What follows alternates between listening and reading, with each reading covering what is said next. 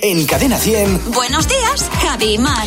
Tenemos al comité reunido. Hoy Jimeno, Marta eh, van a responder a Hola. las preguntas que tenemos en el WhatsApp. Tú también nos puedes dejar la tuya, si quieres, en el 607-449-100, como ha hecho Martín.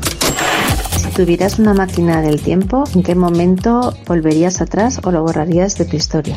A ver, venga, Marta, ¿a ¿qué tiempo volverías tú atrás? Pues mira, yo en tercero de GB, cuando no sé por qué se me ocurrió decir que sabía imitar a Doña Rogelia, Bueno. y me llevaron por todas las clases imitando a Doña Rogelia, que es Qué lo más horror. denigrante que creo que he hecho en mi Fue vida. el principio de los talent shows. ¿Y cómo te salía? ¿Cómo hacías? Horrible. A, a mi abuela, que decía que lo hacía muy bien, pero claro, era mi abuela. ¿eh? Es que las abuelas, claro. Jimeno, ¿y tú? Pues yo la primera vez que cogí un coche, eh, mi padre me había comprado un coche por sacarme el carné, un, un Seat Ibiza an- antiquísimo, y dije, déjame, déjame, déjame. Bueno, en vez de meter quinta, metí tercera y me cargué el motor el, el primer día. ¿Cómo son los Jimeno, eh? Eh, ¿Cómo Madre son? mía, es se, que saca, grande. se saca el carnet Sí. le regalan un coche. Un coche y lo Hombre, rompe. lo rompe. Guau. No, Y le compras Soy otro. súper Hombre, malote. espera. ¿Y tú sabes la vergüenza cuando viene el mayordomo a recogerlo? El primer Luis Vide Madre mía, Jimeno. madre mía. A ver, siguiente pregunta de Miriam. ¿Qué ha sido lo más raro que ha aparecido en vuestra casa después de una noche de fiesta? Mar. Siempre he contado que, que en una fiesta que tuvimos en casa de mi amiga Bea a- apareció un- una, una chica que no conocíamos de nada durmiendo en un cuarto.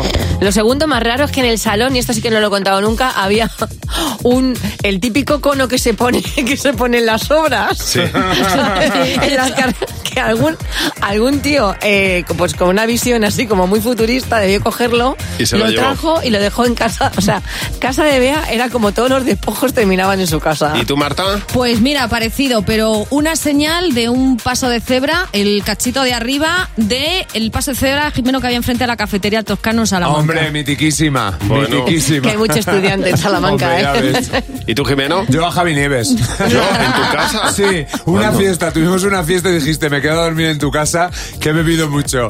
A las 3, de- a las 3 horas, a las 8 de la mañana me despierta. Oye, tú, que me voy, que me da pena mi familia. Te, te juro que no me acuerdo de eso. Cuando vivía en Conde Casal, en casa del Sergi. No se acuerda.